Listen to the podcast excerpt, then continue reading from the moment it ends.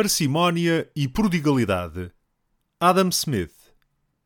Os capitais são aumentados pela parcimónia e são reduzidos pela prodigalidade e mau emprego. Toda a parte do rendimento que uma pessoa poupa acrescenta ao seu capital, empregando-a em seguida na manutenção de um número adicional de trabalhadores produtivos ou permitindo que uma outra pessoa o faça, emprestando-lhe essa parte do seu capital contra um juro ou seja, uma parcela dos lucros. Tal como o capital de um indivíduo apenas pode ser aumentado pelo que ele poupar do seu rendimento ou ganho anual, assim também o capital de uma sociedade, que não é mais do que o conjunto do de todos os indivíduos que a compõem, apenas dessa forma pode ser acrescido. É a parcimónia, e não o nível de atividade, que é a causa imediata do aumento de capital. Mas é a atividade que fornece aquilo que a parcimónia acumula. No entanto, por mais que a atividade fornecesse capital, se a parcimónia o não poupasse e acumulasse, ele nunca cresceria. A parcimónia, fazendo aumentar o fundo destinado à manutenção de trabalhadores produtivos, tende a aumentar o número de indivíduos cujo trabalho acrescenta valor ao objeto a que é aplicado. Tende, por consequência, a aumentar o valor de troca do produto anual da terra e do trabalho do país aumenta o nível de atividade capaz de fazer aumentar o valor desse produto. Aquilo que anualmente é poupado é tão regularmente consumido como o que é anualmente despendido, e praticamente também no mesmo período. Simplesmente é consumido por um diferente conjunto de pessoas. A parte do seu rendimento anualmente despendida por um indivíduo rico é, na maior parte dos casos, consumida por convidados ociosos e por criados que nada deixam atrás de si em troca do que consomem. Quanto à parte que anualmente poupa, dado que, com vista à obtenção de um lucro, é imediatamente aplicada como capital, é de igual modo consumida e praticamente durante o mesmo período, mas por um conjunto diferente de pessoas, trabalhadores do campo, operários e artífices que reproduzem, com um lucro, o valor do respectivo consumo anual. Vamos admitir que o rendimento inicial tinha sido pago em dinheiro. Se tivesse sido totalmente despendido, a alimentação, vestuário e alojamento que com ele tivessem sido adquiridos teriam sido distribuídos entre o primeiro conjunto de pessoas. A parte que é poupada, uma vez que é imediatamente aplicada com o objetivo de proporcionar um lucro, quer o seja pelo próprio proprietário do rendimento, quer por uma outra pessoa, irá adquirir alimentação, vestuário e alojamento necessariamente destinados ao segundo conjunto de indivíduos. O consumo é o mesmo, mas os consumidores são diferentes. Um homem frugal, pela parte que anualmente poupa, não só assegura a manutenção de um número adicional de trabalhadores produtivos, nesse mesmo ano ou no seguinte, mas, tal como o fundador de um asilo público, cria uma espécie de fundo perpétuo para a manutenção desse número de trabalhadores nos tempos vindouros. É certo que a atribuição perpétua deste fundo nem sempre é garantida por alguma lei positiva, por um fideicomisso ou legado. É, no entanto, sempre assegurada por um fator todo-poderoso, o simples e claro interesse de todo o indivíduo a quem alguma vez há de caber uma parte dele.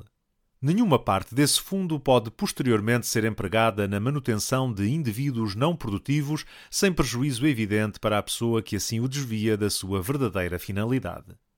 O pródigo desvia-o exatamente dessa maneira.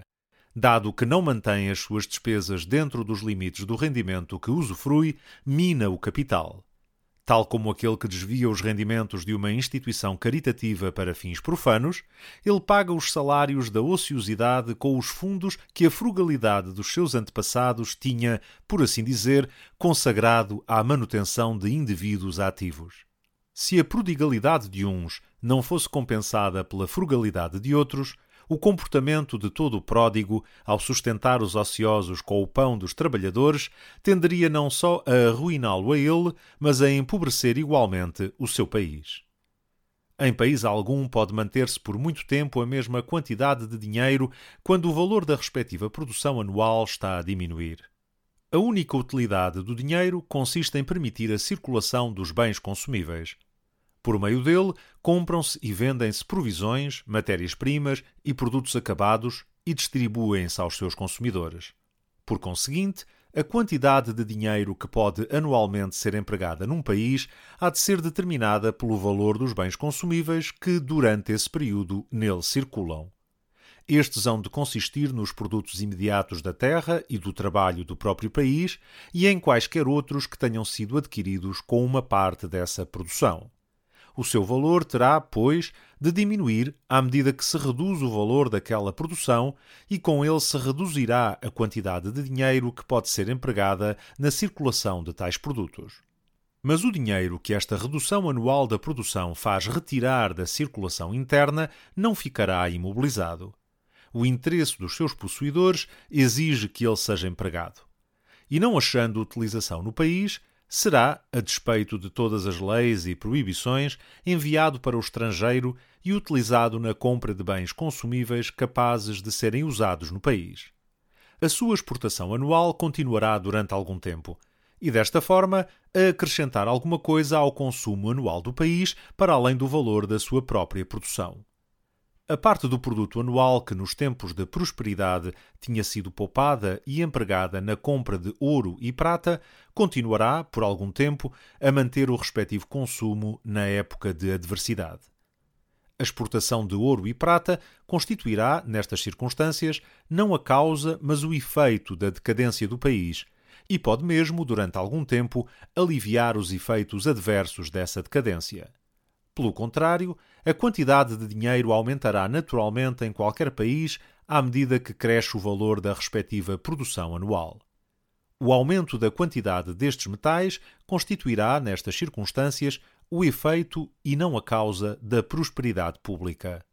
Deste modo, seja qual for o conceito que se tenha da riqueza e do rendimento reais de um país, quer os identifiquemos com o valor do produto anual da sua terra e do seu trabalho, como o senso comum parece indicar, ou com a quantidade de metais preciosos que nele circulam, como os preconceitos vulgares admitem, segundo qualquer dos modos de ver a questão, todo o pródigo surge como um inimigo público e todo o homem frugal como um benfeitor público.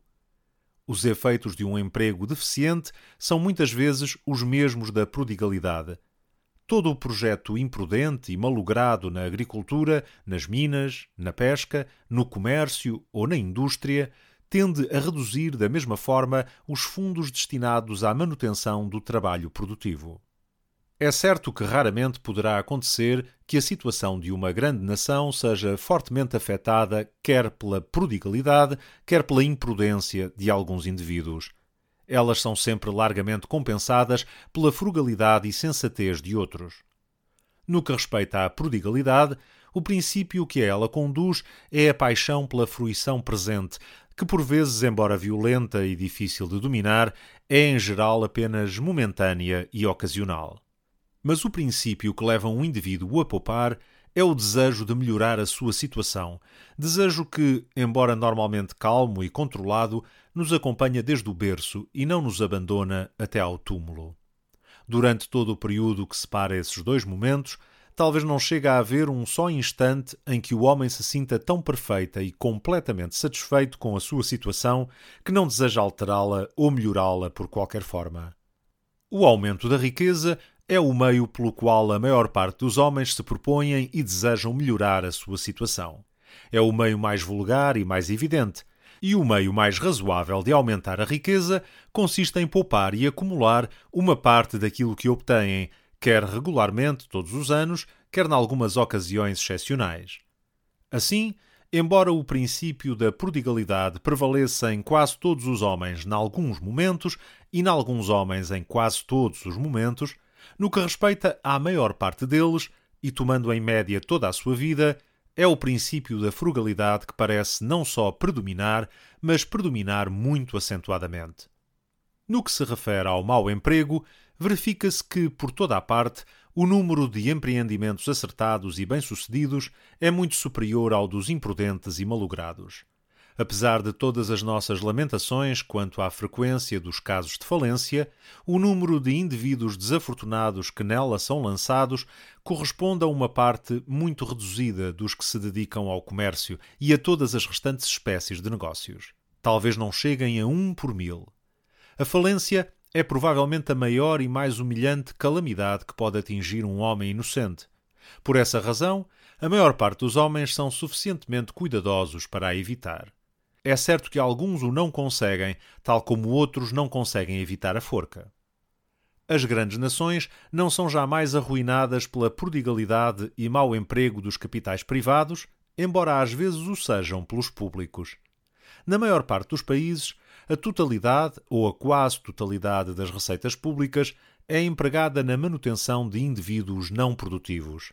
É o caso de todos os que compõem uma corte numerosa e esplêndida, uma grande instituição eclesiástica, armadas e exércitos numerosos que em tempos de paz nada produzem e em tempos de guerra nada adquirem que possa compensar o dispêndio incorrido com a sua manutenção, ainda que só durante o período de duração da guerra. Toda essa gente, dado que nada produz, tem de ser mantida pelo produto do trabalho de outros homens.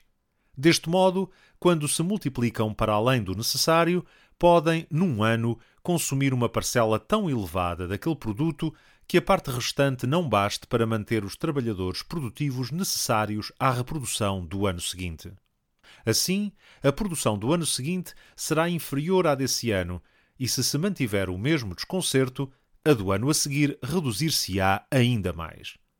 Pode acontecer que esses indivíduos improdutivos, que deviam ser mantidos apenas por uma parte do rendimento disponível do conjunto das pessoas, cheguem a consumir uma parcela tão grande da totalidade do rendimento, obrigando tão elevado número de indivíduos a consumir o respectivo capital, ou seja, os fundos destinados à manutenção do trabalho produtivo, que a frugalidade e adequado emprego dos capitais por parte dos indivíduos não seja suficiente para compensar a perda e degradação do produto originadas por esse violento e forçado abuso. Todavia, na maior parte das ocasiões, esta frugalidade e adequado emprego de capitais são, ao que a experiência mostra, suficientes para compensar não só a prodigalidade e mau emprego de capitais privados, mas também a extravagância pública dos governos o esforço uniforme, constante e ininterrupto de todos os homens para melhorarem a sua situação, princípio de que deriva originariamente a opulência pública e nacional, tal como a privada, é muitas vezes suficientemente poderoso para manter o progresso natural das coisas no sentido da sua melhoria, a despeito tanto da extravagância do governo como dos erros de administração. Tal como o princípio desconhecido da vida animal, ele consegue muitas vezes restituir a saúde e o vigor à constituição, apesar não só da doença, mas também dos absurdos tratamentos prescritos pelo médico. Não há qualquer outra forma de aumentar o produto anual da terra e do trabalho de uma nação que não seja pelo aumento do número dos trabalhadores produtivos ou da capacidade produtiva dos trabalhadores já antes empregados. É evidente que o número dos trabalhadores produtivos só pode aumentar significativamente em consequência de um aumento do capital, ou seja, dos fundos destinados à sua manutenção. Quanto à capacidade produtiva do mesmo número de trabalhadores, ela só poderá aumentar em consequência ou de um acréscimo do número e melhoria das máquinas e instrumentos que facilitam e reduzem o respectivo trabalho, ou de uma mais adequada divisão e distribuição do emprego. Em qualquer dos casos, torna-se quase sempre necessário um capital adicional. É somente graças a esse capital adicional que o empresário de qualquer oficina pode fornecer aos seus operários maquinaria mais aperfeiçoada ou pode distribuir o trabalho entre eles de forma mais adequada. Quando comparamos a situação de um país em dois períodos diferentes, se verificarmos que o produto anual da sua terra e do seu trabalho é claramente mais elevado no período mais recente do que no período mais remoto, e que, além disso, as terras se acham melhor cultivadas, as fábricas são mais numerosas e mais prósperas e o comércio se desenvolveu, poderemos estar certos de que o capital desse país aumentou no período que decorreu entre esses dois momentos e que o valor que lhe foi acrescentado pela boa aplicação de capitais de alguns foi superior ao que lhe foi retirado tanto pelas más aplicações de outros como pela extravagância dos governos.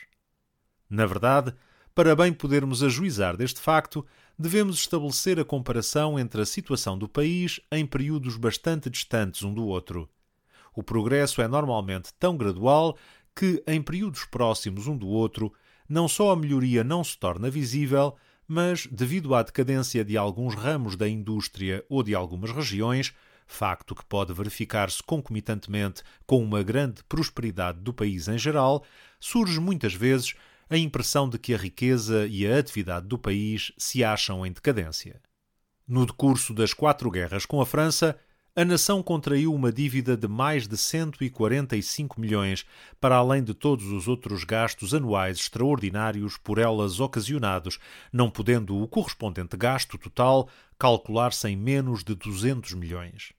Parcela igualmente elevada do produto anual da terra e do trabalho do país tem sido, desde a Revolução e em diferentes ocasiões, utilizada na manutenção de um número extraordinário de trabalhadores improdutivos. Se estas guerras não tivessem levado a que tão consideráveis capitais fossem empregados desta forma, a maior parte deles teria naturalmente sido empregada na manutenção de trabalhadores produtivos, cujo trabalho teria reposto, com um lucro, o valor total do respectivo consumo. O valor do produto anual da terra e do trabalho do país teria, desse modo, aumentado consideravelmente todos os anos, e o acréscimo de cada ano implicaria um aumento ainda maior no ano seguinte. Ter-se-iam construído mais casas, beneficiado mais terras e melhorado os métodos de cultivo daquelas que já antes fossem cultivadas, estabelecido mais indústrias e ampliado as que já antes estivessem em funcionamento.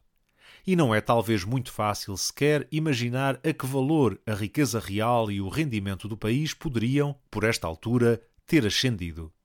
Todavia, ainda que a prodigalidade do governo tenha, sem dúvida, retardado o progresso natural da Inglaterra no sentido da riqueza e do desenvolvimento, não lhe foi possível impedi-lo. O produto anual da terra e do trabalho do país é agora, sem dúvida, muito superior ao registado ao tempo quer da restauração, quer da revolução. Deve, por conseguinte, ser também muito mais elevado o capital anualmente empregado no cultivo das suas terras e na manutenção do seu trabalho.